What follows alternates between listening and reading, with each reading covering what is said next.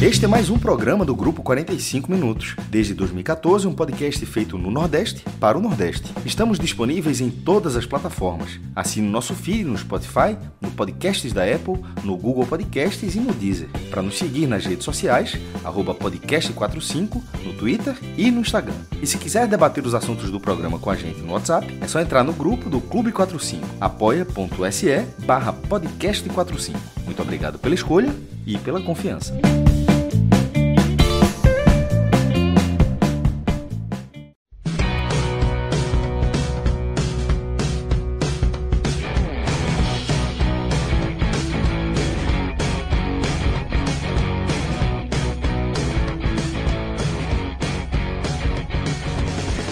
Galera, começando aqui mais um programa, tá?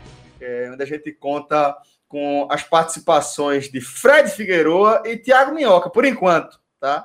Reza a lenda que a gente pode ganhar algum reforço aí, JP Pereira pode aparecer, ou algum reforço nessa linha, mas por enquanto a gente vai tocando aqui a nossa análise do que foi esta edição 2021, tá? Da final do Manjadinho, Campeonato Cearense onde o Fortaleza segurou o empate, tinha vantagem é, para o Clássico Rei que decidiu edição 2021, mais uma edição do Campeonato é, Cearense. Fortaleza segurou o 0 a 0 e com isso conquistou o título do Campeonato Cearense.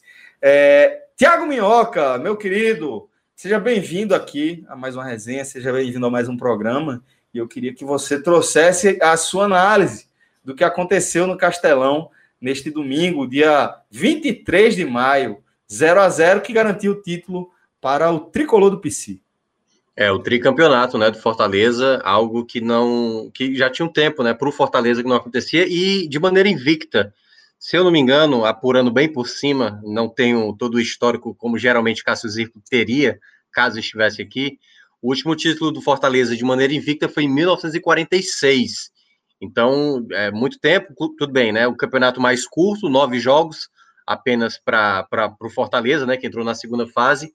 E um duelo que, assim, é, era um encontro de trabalhos diferentes, né? O Guto Ferreira, um trabalho já de um ano, né? Um trabalho com jogadores, né? Novas aquisições, um elenco mais forte, mais robusto. E o Fortaleza num, num ciclo que está se iniciando com o um novo treinador. O trabalho anterior com o próprio Anderson Moreira não agradava e já deu para ver alguns jogos a maneira como o Voivoda está pensando fazer com esse elenco. É, de um lado, é, ainda é cedo para a gente garantir, apesar desse título, mais um título importante, mas ainda é cedo para a gente começar a tirar convicções ainda desse trabalho, mas dá para ver alguns já alguns ensaios do que é que o, o treinador Voivoda está tentando estabelecer para esse Fortaleza. E para o Guto Ferreira, é, acaba sendo um, uma perda de título que muda um pouco o panorama uh, por conta da, da, digamos, do voltar a atenção para o Campeonato Cearense. Porque antes não tinha essa condição. O Ceará não tinha a pretensão de colocar a equipe principal para o campeonato estadual, até mesmo no dia 12 de abril, matéria até do Lucas Mota, lá pelo Lucas Mota, que já também colaborou com a gente lá na, no, com a parceria que a gente fez lá com o pessoal da Copa do Nordeste, é, ele tinha feito uma matéria, né? O Ceará tinha dito que o Guto Ferreira não comandaria jogos, jogos no Campeonato Cearense, não teria jogadores do time principal no Campeonato Cearense, só que aí devido à perda do título da Copa do Nordeste, aí teve o clássico, o Ceará com um time também boa parte ali, né, sete jogadores da equipe considerada titular também é, jogaram aquele jogo. A derrota mudou um pouco a semana do Ceará em termos de foco para o campeonato estadual, meio que dividindo ali as atenções também com o próprio com, o, com a própria sul-americana. Então assim, era um duelo que eu via de uma maneira geral, sabe, Celso e Fred, um jogo igual, um jogo assim que chegava as duas equipes com sentimentos parecidos. O Fortaleza muito motivado, o Fortaleza se mostrando e já tinha mostrado no clássico anterior que poderia sim conseguir manter um resultado que era a seu favor, que era do empate, que acabou acontecendo, 0 a 0 e o Ceará tendo que ter o jogo desconfortável, que é o que? Sair para o jogo, que é que geralmente a gente vê no Ceará. O Ceará trabalha muito bem quando ele não precisa ter que sair para o jogo. E aí a gente vê essa dinâmica nos primeiros minutos. O Ceará, com 20 segundos, uma bola já para o Jael, frente a frente ali, tudo bem que depois o Bandeirinha até assinalou o impedimento, mais uma finalização que acabou indo para fora logo nos primeiros segundos, ali já poderia ter é, pintado o primeiro gol.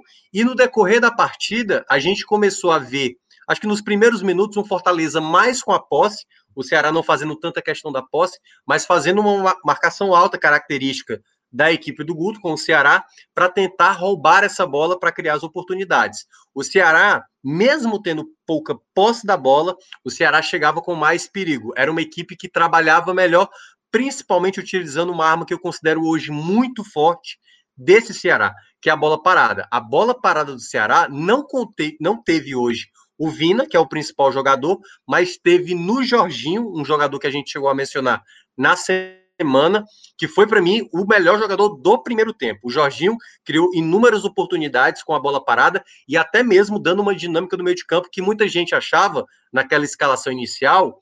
Teve quatro mudanças da equipe principal, né, que o Guto geralmente utilizava, só que uma delas eu acho que foi a grande surpresa: o Vina no banco e o Jorginho como titular, porque o Mendonça já não jogaria, ele optou pelo Ione. A gente tinha apostado, né, Fred, que possivelmente o Saulo fosse escolhido, ou até mesmo o Jorginho entrar por ali, mas ele acabou optando pelo Ione Gonzalez e fez outras duas trocas. O Sobral, que vinha já pedindo passagem, saiu Charles, o Oliveira foi mantido, e a outra troca foi o Jael, também que a gente tinha falado aqui durante a semana, que certamente ao longo do jogo das oportunidades ele ganharia essa oportunidade como titular e veio exatamente hoje na final. Com essas quatro mudanças que surgiram no Ceará, eu acho que o Ceará não teve muita modificação, quer dizer, até teve, porque para mim, já trazendo até um pouco de spoiler aqui dos destaques, Fernando Sobral, por exemplo, se destacou muito, chamou muita atenção, sempre estava roubando bola, criando jogada, roubando bola e criando jogada.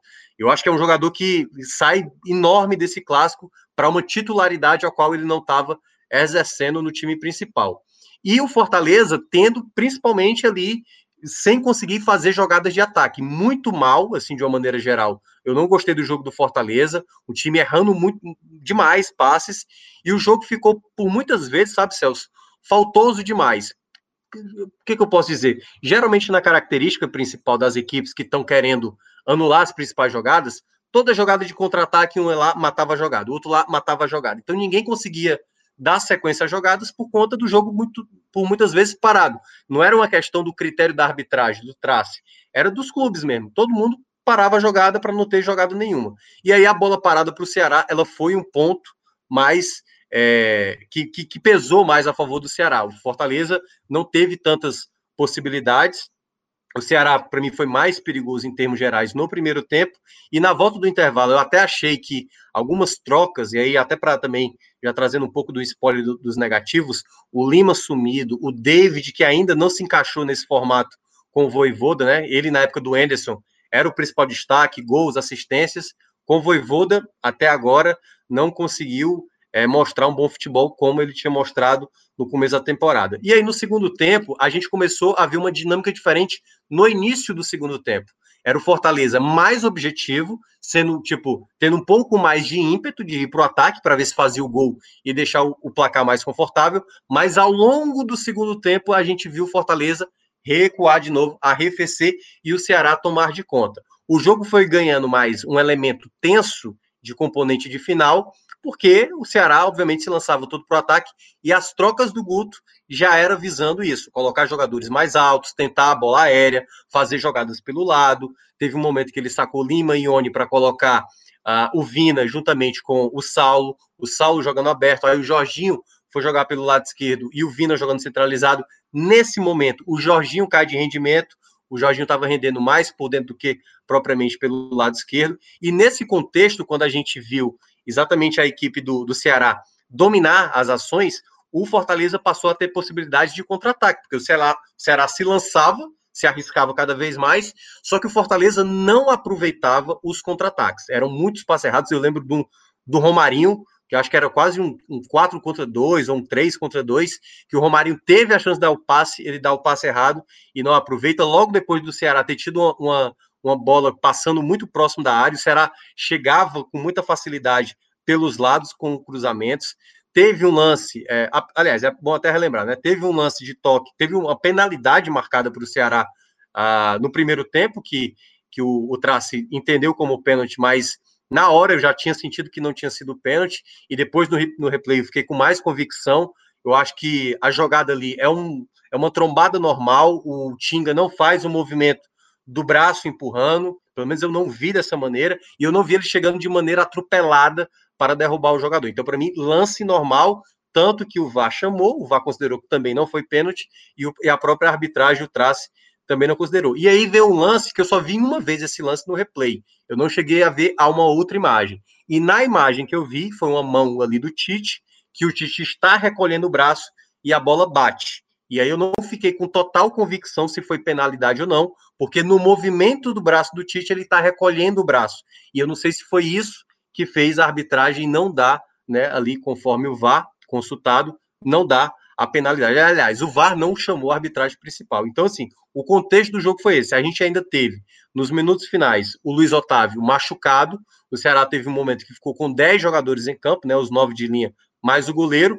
E aí tentaram lá fazer alguma estratégia para o Luiz Otávio pelo menos figurar, ficar lá na frente da área para receber, porque foi a alternativa que o Guto fez, né? Colocou Viseu, colocou Kleber, além do Luiz Otávio lá na frente, tirou lateral, ficou jogando com o, o, Pacheco jogando de zagueiro ali no final, né, uma linha de três defensiva, e bola para frente, bola na área, até conseguir, o Fortaleza foi se mantendo, e aí, para fechar esse meu comentário, para destacar talvez o ponto que é, o Voivoda conseguiu já mostrar uma, um trabalho assim mais nítido comparado ao Enderson Moreira, a questão defensiva. Isso para mim ficou muito perceptível no, no, no clássico anterior e nesse a linha defensiva do Fortaleza muito mais atenta, muito mais ligada em determinado lance. Teve vezes que a bola tocou muito na área do Fortaleza e sempre tinha um time atento, disposto a tirar uma bola. É um risco que para uma Série A não dá para, né, esse tipo de bola ficar sempre ali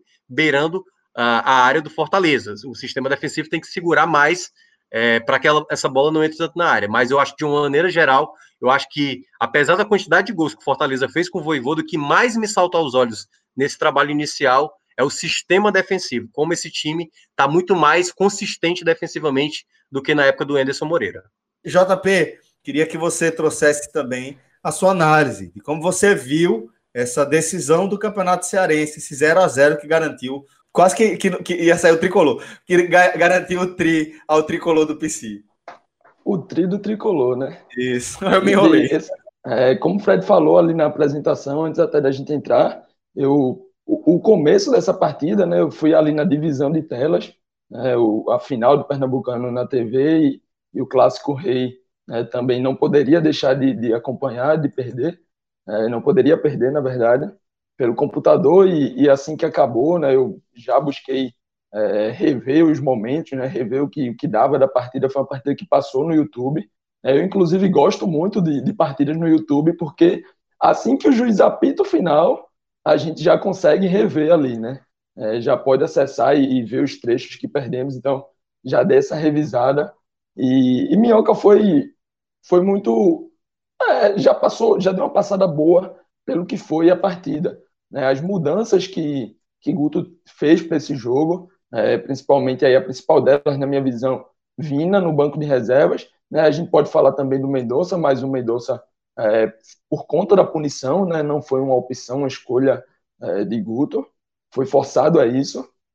E, e teve, essa partida teve um, um geral dela, né, do que a gente não está tão acostumado a ver nos últimos é, clássicos reis, sobretudo por conta, né, principalmente por conta da, da vantagem e da, do regulamento em prol do Fortaleza, né, merecidamente, em prol, não porque é um regulamento que favorece, mas o Fortaleza conquistou a vantagem né, de jogar pelo empate, e aí vimos um Ceará que, entre aspas, a gente pode dizer que é um Ceará um pouco fora da sua condição primordial né? porque a gente é acostumado, e a gente né, já desde o ano passado, vê esse Ceará muito melhor reagindo do que propondo. Né? A gente vê esse Ceará, a gente é acostumado com o Guto, né? e ele montou o time para isso. Lógico, também sabe ter a posse de bola em vários momentos, mas não é o conforto, não é o jogo confortável, o jogo ideal para essa equipe.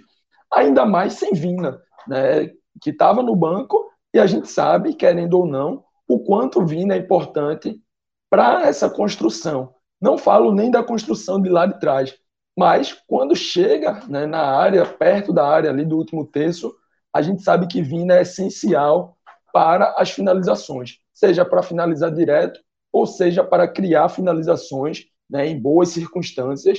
E aí, é, esse Ceará foi um Ceará que teve a bola, o Fortaleza não abandonou a sua tão pregada intensidade. Né? Então, o Fortaleza, apesar de não ter no primeiro tempo, no começo da partida, tanto a posse de bola, mas buscou marcar no campo ofensivo, né? tentou recuperar algumas bolas ali ainda, e, e, nem sempre foi possível, mas o que importa nesse momento, porque é um, um modelo de jogo que ainda vai ser é, impregnado da melhor forma, ainda vai levar mais tempo para os jogadores se adaptarem é exatamente as tentativas, né? e sobretudo porque foi uma tentativa que, mesmo não recuperando a bola lá na frente, não deu margem para o Ceará ultrapassar e criar chances claras. Né? Mesmo quando o Ceará conseguiu ultrapassar essa marcação mais intensa, mais alta, essa marcação quase dentro da área do, do próprio Ceará, na né? marcação de Fortaleza, não conseguiu chegar e criar finalizações tão claras. E aí foi um jogo muito truncado, né? Isso aí é outra coisa que a gente está acostumado. Jogo com, com faltas, com paralisações. E, na minha visão, é, acaba sendo interessante para o Ceará, porque o Ceará a gente conhece a bola parada, né? Lógico, não teve Vina, mas Jorginho tentou ali, né? Sempre levando algum perigo, mas não suficiente é, exatamente para criar. E aí, é, no primeiro tempo, dois lances principais me chamaram a atenção. O primeiro, Minhoca já falou é, muito bem, é, que foi o pênalti que o, o, árbitro deu né, em campo, e aí o VAR chama e corretamente, na minha visão, claro, anula o pênalti, porque não achei uma jogada faltosa, achei uma disputa normal de jogo. É, Tinga vai ali, a gente sabe que Tinga é um cara físico, é um cara que gosta desses duelos, né, e ele vai ali usando a sua fisicalidade tem o contato? Tem, mas o futebol é um esporte de contato. Então, assim, na minha visão, não foi um contato suficiente para o pênalti, né? para a marcação desse pênalti. E um pouco antes dele, teve uma escapada do Fortaleza, que o time consegue chegar na área e trabalha uma bola voltando para a chegada, né? uma finalização que Ederson iria tentar ali de fora da área. Ele que tem muito essa característica, né? ele gosta muito de pisar na área, e mesmo quando não pisa na área, ele arrisca boas finalizações de fora. Então ele ia para uma dessas finalizações, né, bem comum do jogo dele, mas Oliveira é, tem uma entrada ali um pouco mais dura, né, acaba gerando uma falta, uma discussão ali, os jogadores pressionaram o árbitro, acho que acredito que pedindo até expulsão e tudo mais, é, mas não, acabou não dando em nada.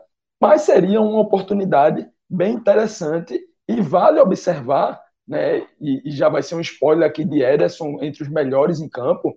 É, vale observar ele que vem se firmando como um pilar desse jogo do, do Voivoda, se essa jogada trabalhada, buscando entrar com muitos jogadores na área para abrir espaço atrás para a chegada do Ederson, vai ser exatamente um, um algo que vai ser recorrente ou realmente foi é, algo, uma, uma ocasionalidade. Né? No primeiro tempo, esses dois foram os dois principais lances que me chamaram a atenção. Volta para o segundo tempo, como o Minhoca já bem falou, o Fortaleza cresceu um pouco mais, né? passou a criar um pouco mais, tem um pouco mais da posse, abusou também, né? chegando nos contra-ataques, e aí é, Guto passou a fazer mudanças, precisava voltar com seu time para cima, né? passou a mudar a equipe, é, Voivoda também, Mudanças que, na minha visão, não fizeram tanto efeito, né? o jogo não, não mudou tanto como se esperava. Né? Sempre que você traz cinco jogadores ali do banco, você espera algo diferente. Acabou não, ficou aquele, aquele final de jogo bem laicar, laicar, mas sem nenhuma chance clara, sem nenhuma criação, e acaba com 0 a 0 Queria pênalti, mas o regulamento beneficiou aí quem teve a melhor campanha e o Fortaleza se sagrou campeão. É, Minhoca, o quanto dessa partida que ela acontece em circunstâncias especiais, tá? Não foi uma final é, em que os dois times podem se colocar a 100%, né?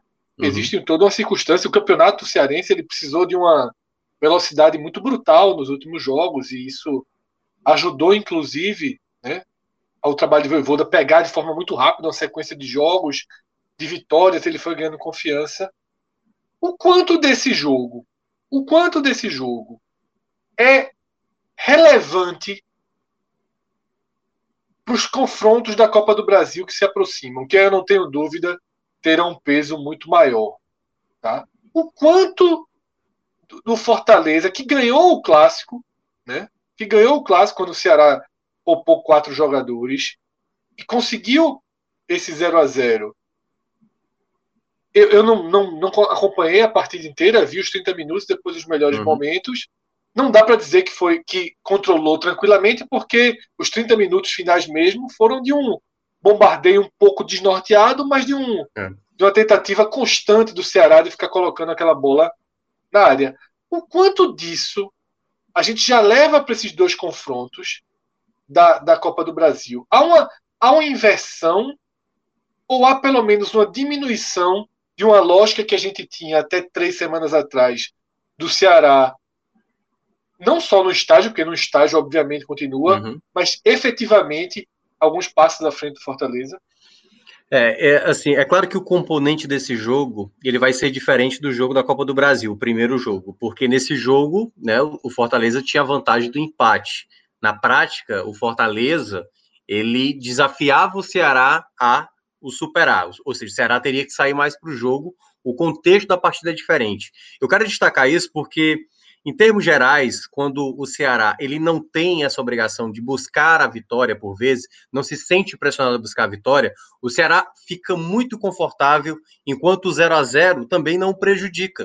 O Ceará ele vai segurando ali, administrando, por vezes, eu cheguei a falar isso até mesmo no bom momento do Ceará, eu lembro que até vocês também ressaltaram a qualidade do Ceará. Eu falei, olha, mas tem momentos que o Ceará ele se perde ou ele deixa o adversário tomar de conta do jogo e que em determinados momentos ali, se o adversário faz o gol, né? E aí as coisas mudam. Mesmo e aí até ressaltando o time do Ceará tendo hoje um sistema defensivo que eu gosto muito, mas ainda há alguns problemas. Esse contexto para a Copa do Brasil, eu acho que ele pode ser diferente. Eu acho que o Ceará pode ter uma outra postura, o Fortaleza também. Eu lembro que no clássico que foi ali da fase de grupos, ele tinha um peso maior para o Fortaleza, porque era o grande desafio, o primeiro grande desafio para o Voivoda mostrar, porque tinha enfrentado até então Crato e Casa, e logo no início deu para ver um Fortaleza tendo a posse da bola e controlando bem o jogo.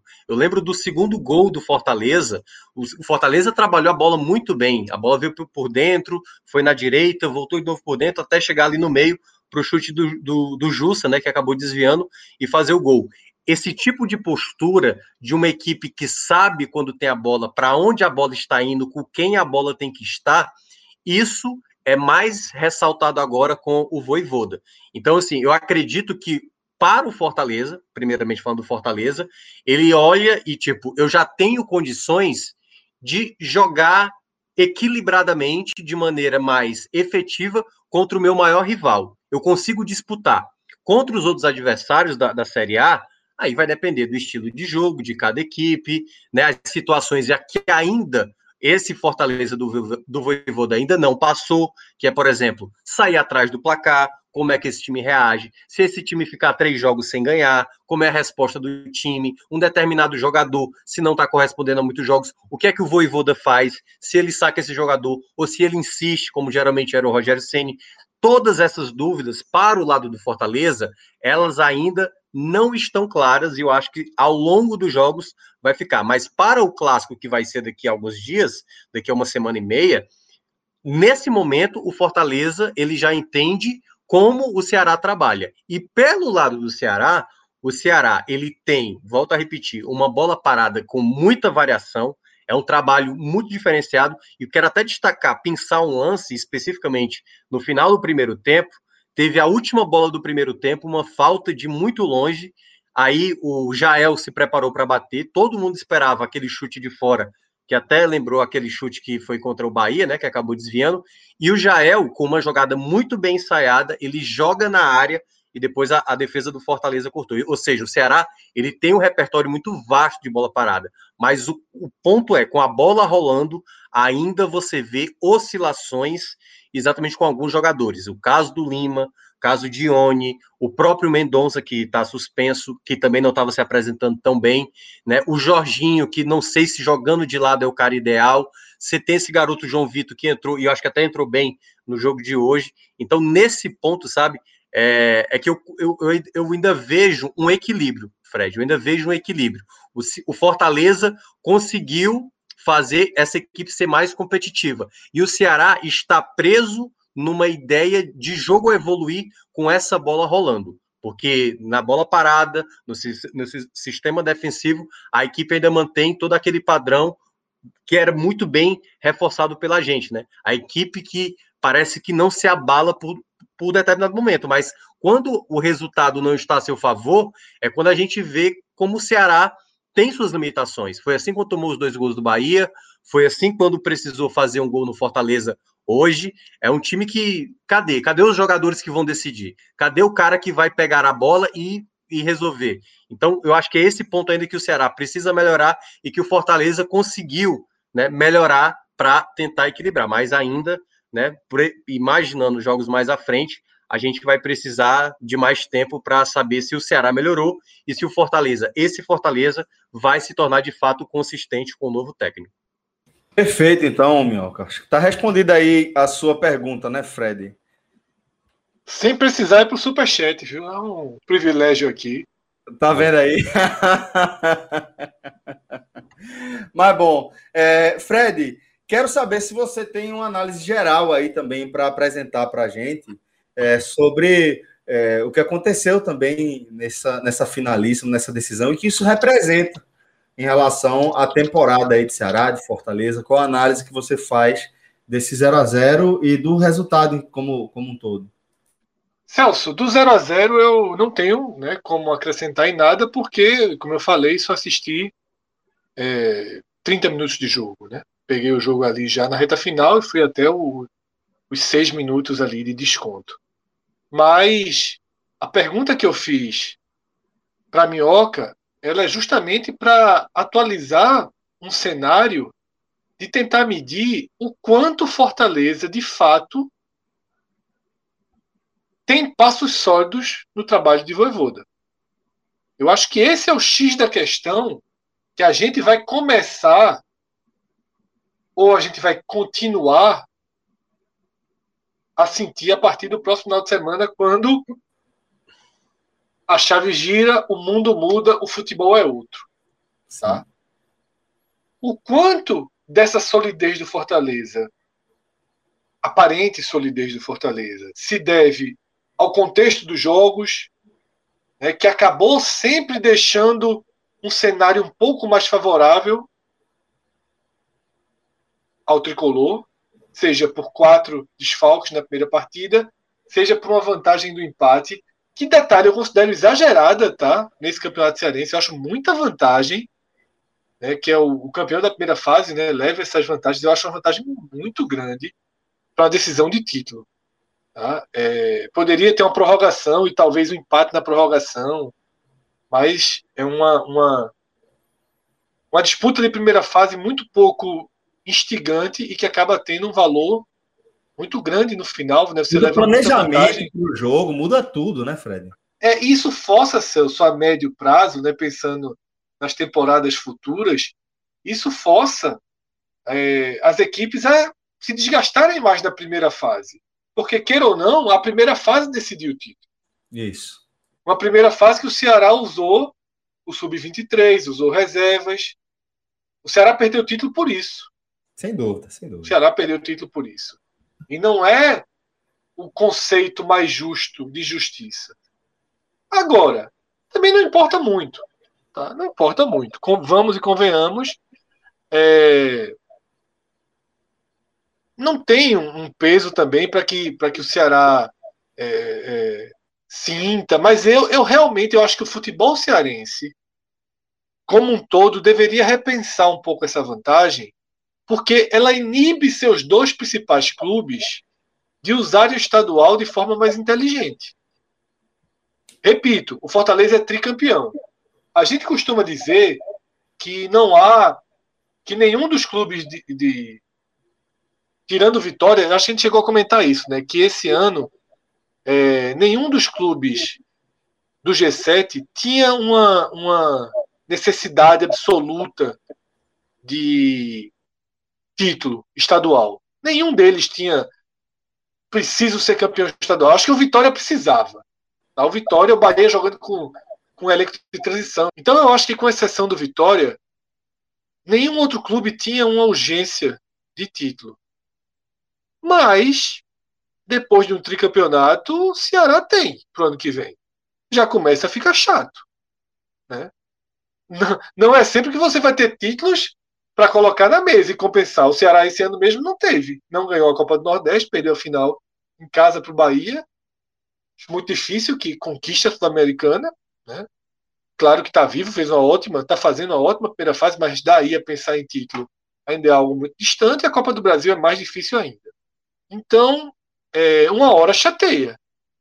E aí eu tenho medo que o Ceará, em 2022, abra mão de jogar com sub-23, porque a primeira fase vale dois empates, né? Vale muito. Eu acho que é uma regra que poderia mudar. Eu acho que se ela mudasse, como é na Bahia, como é em Pernambuco, é, deixando os pênaltis mesmo, tá? Ela ajudaria o Ceará e Fortaleza a fazerem o certo.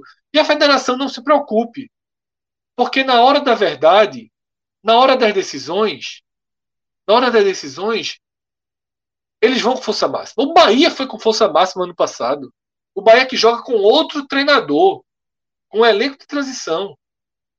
Fez a final contra o time intermediário e usou a força máxima em 2020. Tá? Ceará usou sua força máxima quando foi preciso. Tá?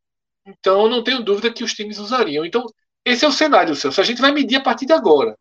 É claro que o início de Voivoda ele é tudo que os torcedores do Fortaleza sonhavam. Tudo, Perfeito. tudo, tudo.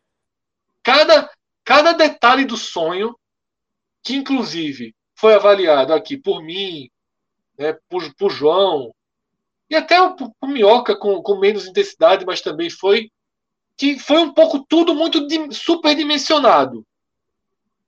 De, um, de, um bom, de uma boa escolha a, uma, a tratar como um nome de peso absoluto que com certeza mudaria. Eu ainda não tenho é, certeza que vai mudar, efetivamente. Eu não tenho certeza que o Fortaleza vai ser um time que vai jogar uma Série A tranquila. Não tenho certeza. Tá? Não tem nada que eu tenha visto que me garanta, que me dê essa convicção. Agora, não pode existir cenário melhor para um treinador do que chegar, ganhar tudo, atropelar os pequenos, vencer um clássico e depois sustentar o empate e ser campeão. Assim, é roteiro, meu velho, de, de, de perfeito. Vou, vou, quando recebeu a proposta, olhou a tabela e disse, pô, tal. Bom é que isso acontecesse. Aconteceu. E detalhe, viu, Fred? É, é o primeiro título dele como treinador, né? Ele não, não tinha conquistou o vice-campeonato chileno ano passado, e aí não é título, né? E aí, pela primeira vez, um campeonato estadual, tudo bem, mas primeiro título dele como treinador. Isso. Então, é, só fechando, sabe, Celso? Vamos ver, tá? Vamos acompanhar os próximos passos, mas é significativo. Como é significativo, o Atlético, o América Mineiro tem empatado os dois jogos na final com o Atlético. É, é muito significativo. Os estaduais não são parâmetros, mas dão pistas. Dão pistas. Se o América Mineiro é capaz de fazer dois jogos, e não são, foram dois empates, não, foram dois jogos equilibrados. Com o Atlético Mineiro, você tem um sinal positivo de que o América vai ser um time competitivo na Série A. O Fortaleza, depois desses dois clássicos com o Ceará, desfalcado, muito poupando em um e desfalcado no outro, né, forçadamente desfalcado no outro, sem Mendonça, sem Vina. Mas tem um, um, um, um algo sólido aí. Não é, não é uma garantia, mas tem algo sólido. Alguns bons sinais, mas nada além disso, tá? É óbvio que a festa da conquista não deve ser minimizada. Ninguém minimiza a festa de conquista porque foi assim o assado. Ainda mais mas, contra adversário, contra o rival, seu maior rival. Né? Isso, né? Sendo tricampeão, mas a festa da conquista dura 24, 48 horas. Tá? Um resultado negativo domingo que vem, você já na segunda-feira você não pensou, opa, tive esse resultado negativo, mas fui campeão estadual, não. Até porque o Exato. campeonato, né, a virada de chave para Fortaleza e Ceará vai ser muito brutal, porque eles vão se encontrar né, nesse, nessa terceira fase da Copa do Brasil e é um, um capítulo à parte da história dos clubes, muito mais valioso do que a final do Manjadinho. Muito mais valioso. É. O, o Aí sim é algo que fica para sempre. Fala, meu. É, rapidinho mesmo sobre esse tema que você falou, se eu não me engano, acho que desde 2003, começo do. Hoje, tem mais de 10 anos isso, que o campeonato estadual, o campeonato cearense, no caso, não tem mais disputa de pênalti, é vantagem para a melhor campanha. E geralmente a equipe que foi para o jogo, o jogo decisivo, né? Porque geralmente eram dois jogos, com a vantagem, essa equipe foi campeã. Por exemplo, aquela final de 2015, o gol do Cassiano, que até fizeram hoje, até o mosaico lá, a vantagem ela era do Ceará. O Ceará fez melhor campanha, só que no primeiro jogo Fortaleza venceu e aí o Ceará vencia aquele jogo, por isso que o empate ali no final, o gol do Cassiano, deu título ao Fortaleza, mas porque o Fortaleza venceu o jogo de ida. Mas está sendo algo recorrente. E eu não sei se isso na prática vai ser mudado, né? Porque a única diferença que a gente teve da temporada passada para essa foi realmente o jogo único na final, porque no ano passado foram os dois jogos.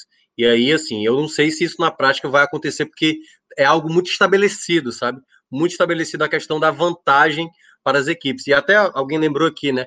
A vitória do Fortaleza no clássico foi que garantiu essa vantagem do Fortaleza na final.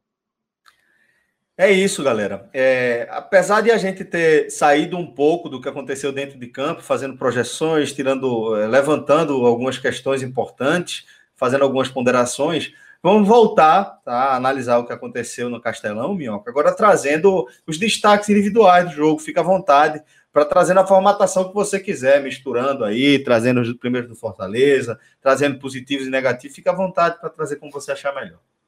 É, eu vou começar Dei pelo lado do Fortaleza. Já, spoiler já, na minha parte. É, eu também já, já tenho uns spoilerzinhos. Ah, vou começar pelo Fortaleza, né, que foi campeão. É, e para mim, assim, o, é, eu entendo que todo mundo, acho que boa parte das pessoas tem eleito o Ederson o melhor da partida. Eu acho que o Ederson jogou demais, demais. Tirou muita bola, criou algumas jogadas, finalizou de fora da área. Eu tinha um certo receio com o Ederson nessa chegada, sabe, no Fortaleza, porque ele surgiu muito bem no Cruzeiro, não foi bem no Corinthians. Eu não gostei mesmo da passagem dele no Corinthians, e eu achei que ele no Fortaleza pudesse ter uma queda, mas ele ainda é muito jovem, né? Tá mostrando muita bola. É parece ser com o Voivoda o jogador de confiança dele. O que era o Jussa geralmente, hoje a gente não viu o Jussa, né? Viu o Felipe, o Ederson vai mostrando o porquê que é titular e na partida de hoje ele foi demais. Mas para mim o melhor da partida que mais me saltou aos olhos pela segunda vez no clássico foi o Tinga. O Tinga, eu acho que ele é um lateral limitado defensivamente, muito limitado, muito limitado. Quem acompanhou os jogos do Fortaleza na reta final ali da temporada de 2020, né, que entrou em 2021, viu assim alguns gols o Tinga falhando, bola nas costas, acho que foi o jogo contra o Inter, se eu não me engano, o jogo contra o Atlético Goianiense também, acho que ele errou. Então, assim, ele é um lateral com deficiências é, é, na parte defensiva. E tanto no clássico da fase de grupos, como nesse de hoje, muito atento, sabe? Subindo, assim, uma saúde impressionante o Tinga. E olha que eu tenho gostado até mais do Daniel Guedes pelo lado direito, que é um lateral que cruza melhor, apoia melhor. Mas o Tinga, para esse jogo, até pela característica do jogo do Fortaleza, para mim ele, ele me saltou mais aos olhos. Eu não lembro do Tinga ter feito dois clássicos seguidos com tamanha qualidade. E olha que é bom destacar. No ano passado, ele foi já o destaque, foi até eleito o melhor jogador do campeonato cearense. Né? E o meu terceiro nome, estou colocando o Ting primeiro, segundo o Ederson, e vou ficar com o Felipe Alves. Em alguns momentos ele foi bem, eu acho que ele só cometeu uma, uma saída de bola errada, acho que por volta dos 30 do segundo tempo, que ele tentou antecipar e acabou é, cometendo ali quase um vacilo para gerando possivelmente ali um gol do Ceará. Então, para mim, esses foram os top 3 do Fortaleza. É, em relação, vou, vou fazer esse, essa tabelinha aqui com o JP, até para a Minhoca poder tomar uma água. JP, vem com, os, vem com os destaques do Fortaleza também, companheiro, do tricampeão cearense. É, Celso, eu não tenho tanto é, a mais né, do que acrescentar ao que Minhoca falou. E ali no início eu já fiz um, uma passada geral, exatamente como eu, eu, eu disse ali, né, dei um spoiler, exatamente sobre Ederson.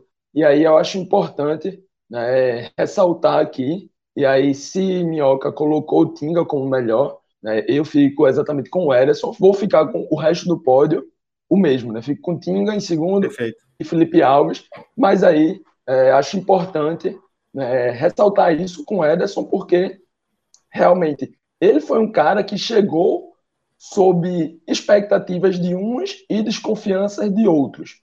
Né? Eu, eu gosto, sempre gostei muito quando, como o Ederson surgiu ali no Cruzeiro, mas acompanhei a sua queda de rendimento e tinha algumas dúvidas realmente se ele voltaria aos bons momentos se essas finalizações dele, né, que ele ficou conhecido, seria boas finalizações ou seria o clássico chute forte para fora, né? Sempre fica essa, essa brincadeira aí, o pessoal sempre gosta de fazer. Mas eu acho que para além disso, né, para além de um cara que chega e tem uma finalização marcante de longe, ele tem crescido no seu jogo geral. Já falei, né, nos dois primeiros jogos de Voivoda, ele utilizou o Tinga em duas funções diferentes. A primeira, né, num 4-4-1 aí a gente pensando, na primeira partida ele utiliza o Tinga na linha de quatro do meio campo e na segunda partida ele utiliza Tinga na, na, entre as duas linhas, né, sendo como se fosse um camisa 5 e não mais um camisa 8. E acho que tem sido muito importante exatamente para ele se mostrar, para ele dizer e dizer assim, ó, eu sou titular, seja de 5, seja de 8, né? Se precisar fazer uma linha de três ali, segurar um, um pouco mais, eu posso ser um cara que chega mais na frente, né? E vai transformando o que era desconfiança, até porque com o Enderson, com o próprio Enderson, ele iniciou mal, iniciou falhando em alguns jogos, né? Sempre demonstrava pontos interessantes, mas não tinha regularidade. E já desde a chegada do Voivoda, dando não sendo, não sendo é, desonesto, digamos assim, ele já vinha evoluindo um pouco com o Anderson, eu pelo menos via dessa forma, e acho que agora com o Voivoda ele continua em franca evolução e aí mostrando né, outras características, outras formas de ser utilizado. Pode ser um cara para jogar um bloco um pouco mais baixo, pode ser um cara para. Ele é muito físico também para subir ao campo de ataque, recuperar, e aí se ele recupera, ele sabe dar um passe, sabe articular ali com os jogadores que estão ao seu lado, sabe finalizar. Então, para esse modelo que vai precisar dessa intensidade, que vai buscar né, exatamente isso, de, de cortar as jogadas do adversário já lá em cima, na Série A a gente sabe que qualquer falha, qualquer coisinha, qualquer erro pode ser fatal. E, e, e o Ederson, né, se antes a gente vinha desconfiando, vinha achando que, poxa, na Série A talvez essa falha aqui que ele vem tendo possa ser muito prejudicial na Série A. Hoje, ele vem eliminando essas falhas e mostrando que pode, pode sim ser um titular bastante regular nessa equipe. Assim como o Tinga, eu vejo muitos torcedores do Fortaleza cobrando laterais, sei que querem mais esquerdo, mas já vejo muita gente também cobrando lateral direito. Mas acho também que Tinga é, não é um primor técnico, não é um primor de jogador, mas é um cara muito útil, né? Talvez aí é, caso o Fortaleza realmente vá ao mercado e contrate um titular, contrate alguém de maior peso, mas Ting, eu acho que de forma alguma pode ser um cara, entre aspas, né, esquecido. Acho que ele é um cara muito importante. Né? Esses jogos que ele. Ele é um cara que gosta de jogos grandes.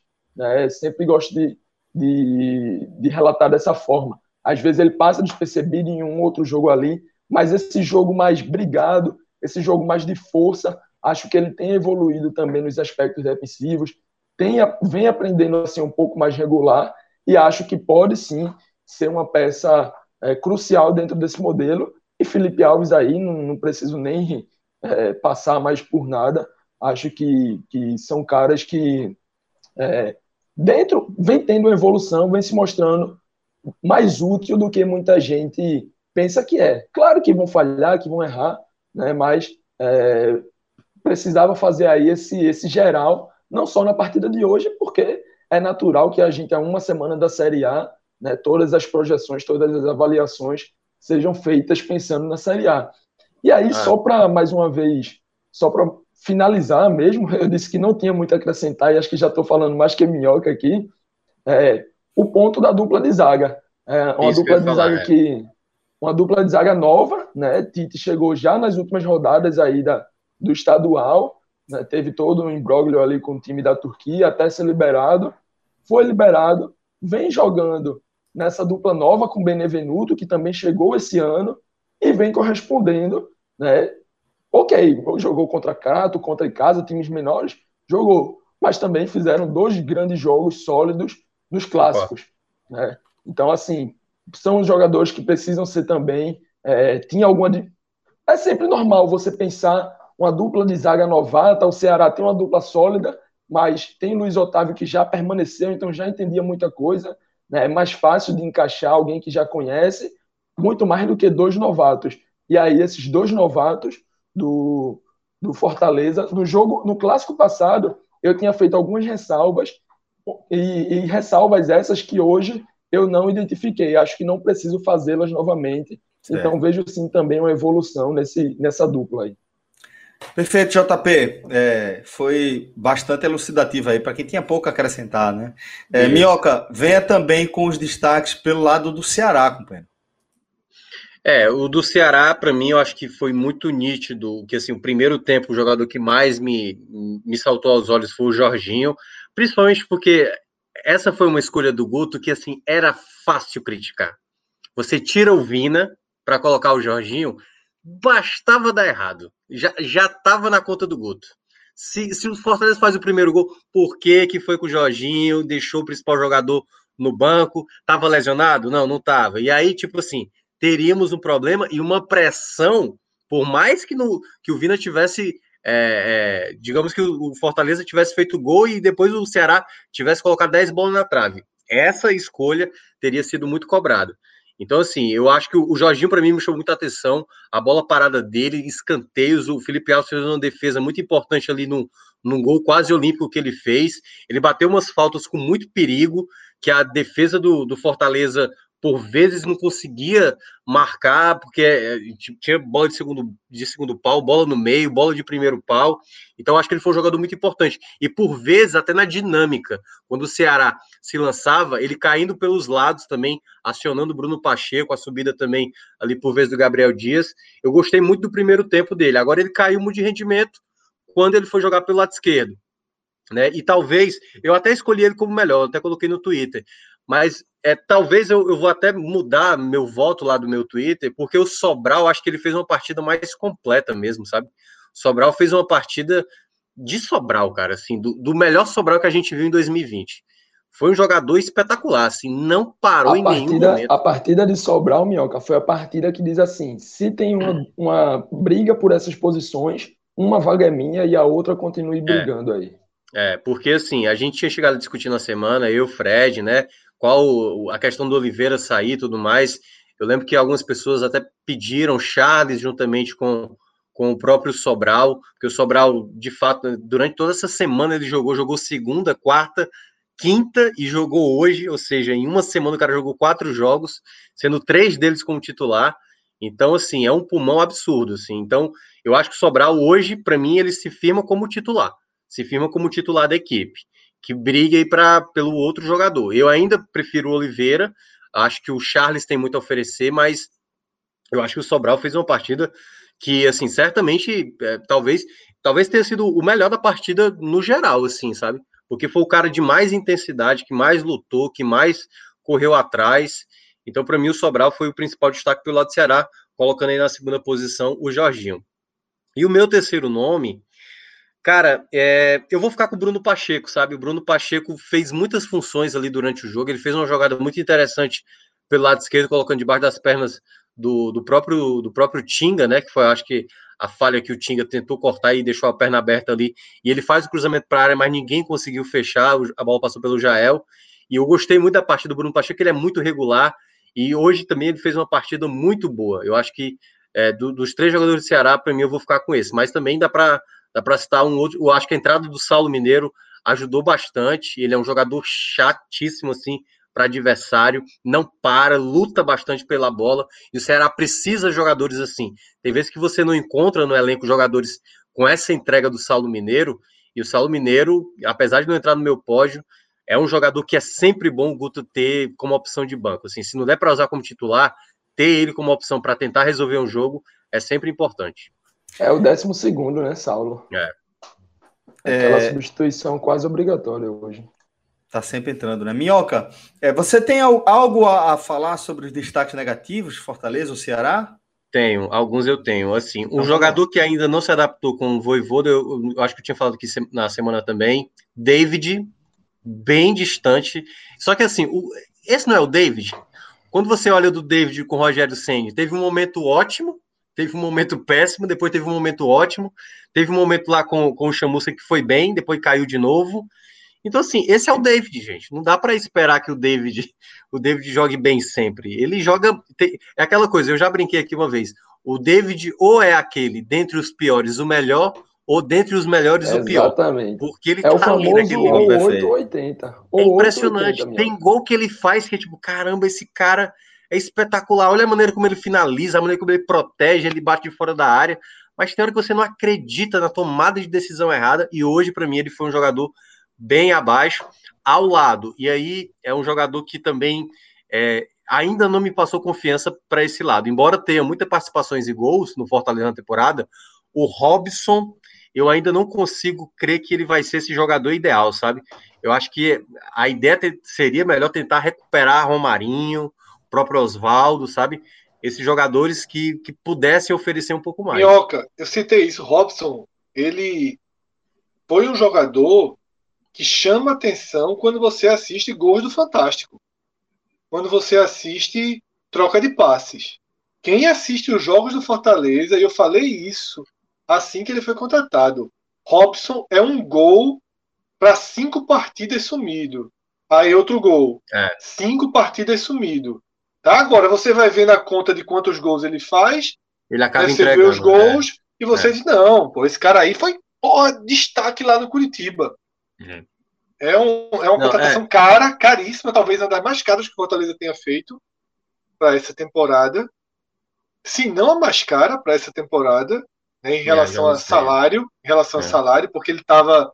Teve uma, uma, uma, uma, disputa de mercado por Robson, né? Uhum. Ele foi um alvo fácil, um jogador sem contrato. Veja como você acaba enxergando o ouro ali, né? Um jogador que você pode trazer sem nenhum custo adicional você só traz pelo salário. O cara fez uma boa quantidade de gols na Série A, mas é um jogador é. que eu, eu tô na sua linha, sabe? Eu acho que se o Rogério Senna tivesse aí ainda, ele estaria re, repercutindo, estaria tentando recuperar um dos seus. um dos seus antigos, porque é. É, Robson é um cara que não, não apostaria que ele vai ser um cara com sequência de grandes jogos, não. Agora, é, fez gols, faz gols, tem a finalização boa, mas tem um preço, ele cobra um preço por isso. É, ele, ele, ele para mim é um cara que quando você vê o jogo assim, tipo, você vê muita falha. Aí vai lá, sobra uma bola, ele faz um gol. E aí você não tem muito o que falar, porque o cara, por vezes, acaba fazendo, ajudando até mesmo na criação de gols. E um terceiro nome, aqui eu não sei se é uma questão do jogador foi uma questão do esquema. Eu não gostei da formação Felipe com, com, com Ederson. Eu prefiro o Ederson de 1 mesmo, no 4-1-4-1 que ele estava tentando inicialmente, o Voivoda. Claro que, enfim, ele vai descobrindo, ele nunca fez essa formação. Né? Ele, ele já fez com Jussa, ele já fez Luiz Henrique com Blanco, né? E com, e com o próprio Ederson. Então, assim, é, eu, eu não gostei muito porque o Felipe faz, por vezes, esse 1. E aí eu não gostei do posicionamento, por vezes, dos dois assim, foi um jogo apenas, não dá para tirar uma conclusão. Pode ser que isso desenvolva mais para frente. Mas eu achei que o Felipe atrapalhou um pouco o andamento e o posicionamento e a cobertura do Ederson, que era muito dominante no, nos jogos anteriores, sabe? Enfim, vai precisar de mais tempo para analisar, mas assim, eu acho que eu não gostei um pouco do Felipe ali, não, na, nessa formação. Até porque é uma coisa que o, o Voivoda ressalta muito, sabe, Celso? A intensidade. E o Felipe não é da intensidade, ele é da qualidade, ele é do passe e tal. Ele não é um cara combativo e tudo ele mais. É um cara, cara muito mais de organização, meu. É, exatamente. Ele, ele é um cara mais jogar pensador. um pouco mais atrás, olhar o campo, é. né? não tá pisando eu, a hora toda no é. campo ofensivo. Eu pensaria até mais, se fosse fazer o 4-1-4-1, ele, ele ficar na segunda linha, como ele fez com o Jussa no clássico passado, né? E, e, eu acho que o Jussa, por exemplo, até agora demonstrou mais do que ele também. Enfim, é, enfim, ao longo dos jogos é que a gente vai vendo quais jogadores se encaixam mais e até mesmo no modelo tático, porque eu não duvido que o Voivoda tenha mais do que um plano. Ele não vai ter um plano A, esse formato aqui. Eu acho que ele vai tentar trabalhar com alguns sistemas, essa opção para de determinados times, até porque ele é da escola do Bielsa, né? Então pode esperar muitas loucuras nas formações aí também do. do Falando do em Bielsa, né? É, é mas, Minhoca, é, queria que você também trouxesse os seus destaques negativos do Ceará, porque você, inclusive, no seu comentário já trouxe spoilers aí dessa, dessa, é, desse, desse setor, né? É, sem esticar tanto, é, para mim o Lima, claramente um jogador abaixo, e tinha jogado muito bem, aliás, o jogo da Sul-Americana, mas o Lima é muito isso, cara, por vezes, assim, tá jogando bem, depois joga mal, depois não joga bem, desapareceu muito do jogo, por exemplo, o Ione Gonzalez para mim chamou mais atenção do que ele, estava lutando mais, estava tentando explorar mais jogada de velocidade. Talvez tenha sido os melhores minutos que eu vi do Ione Gonzalez, que ali no primeiro tempo ficou bastante é, é, intenso na partida, mas o Lima foi muito abaixo. Não gostei mesmo do Lima. O Lima foi um jogador que até olhei aqui, né? Ele, ele tentou jogar pelo lado lado esquerdo em um determinado momento, mas também não chamou. Não sei se isso atrapalhou também o futebol dele, até porque geralmente ele joga pelo lado direito. Mas eu não, não vi o Lima criativo, não vi o Lima sendo um jogador tão participativo assim. O outro nome que eu vou listar, cara, é, é complicado assim, porque eu, eu gostei do jogo do, do Ceará em termos gerais, né? O Ceará foi, foi para frente, mas eu estou tentando aqui ver jogadores que até tenham entrado e que talvez não tenham causado tanto impacto, porque eu acho que, no geral, assim, a defesa talvez. É, não acho que também foi tão exigido. Fortaleza não exigiu tanto da defesa. Não acho que o Richard também tenha cometido nenhuma falha. O Oliveira talvez não tenha apresentado mais uma vez um futebol tão bom quanto outras partidas que ele mostrou. O Ione poderia ser esse nome, mas eu achei que foi talvez a melhor partida do Ione. Então, dado o status do Ione antigo para o status que ele jogou hoje, para mim acabou tendo uma evolução, mas ainda é abaixo. Então, assim, eu acho que eu acho que mais de maneira destacada mesmo, acho que é de fato Lima, sabe? Acho que não, não, consigo ver um outro jogador. O Kleber entrou, mas também não, não, causou tanto efeito. O Ceará sofreu demais. O João Vitor, o garoto, entrou, se movimentou bem, criou algumas chances, mas no geral, acho que mal, mal mesmo, para mim foi o Lima. Bom, é, JP, dessas últimas análises de, de Minhoca, queria saber se você tem algo a acrescentar sobre os destaques individuais. Não, acho que Minhoca foi, foi bem pontual, né? Com relação a Felipe, é, David, a gente sabe que é muito da característica dele de ser muito importante em alguns jogos, né, em outros sumir ou ir mal, ter tomadas de decisões ruins, perder alguns gols. Né, é, David é muito esse 8 ou 80. É um cara que pode tanto decidir e ser o melhor. E eu lembro muito de um jogo na reta final da Série A, um, o Fortaleza e Vasco, se eu não estou enganado, que com 20 minutos estava todo mundo decidido a colocar David como pior em campo e aí, em um intervalo de três minutos, ele vai vir a partida, e aí, claro, é. logicamente, se transformou no melhor. Então, David é isso, é um cara que sai do, de pior para melhor, ou de melhor para pior, em três minutos, em cinco minutos. É, é tentar a Voivoda achar uma regularidade dele, que até agora não apareceu, mas que se aparecer vai ser essencial para o Fortaleza no Brasileirão em geral. O Felipe, é, é, muito da característica dele, né? Como já falei aqui, ele é um cara puramente de organização, é o cara que tem que olhar 60, 70 metros de campo, né? porque ele olha e faz o time chegar lá. Ele não é o cara que, entre aspas, né? não é o cara que joga, mas ele é o cara que faz o time jogar. E esse jogar entenda como chegar lá na frente, chegar na área do adversário.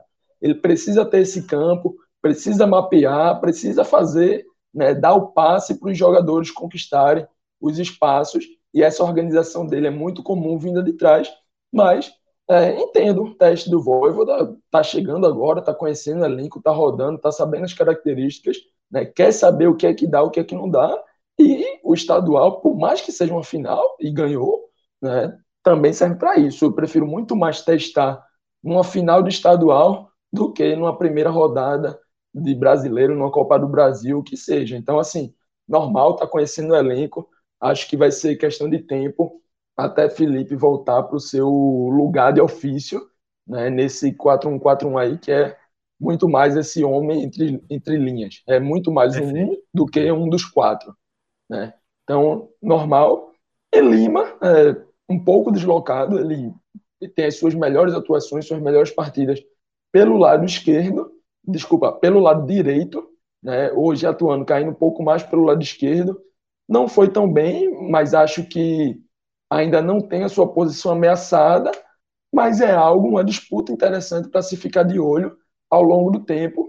E aqui já acrescento o Saulo, né? não como pior, mas porque falei do Lima e acho né, que são jogadores que disputam essa posição, é, por serem, da, logicamente, da mesma posição.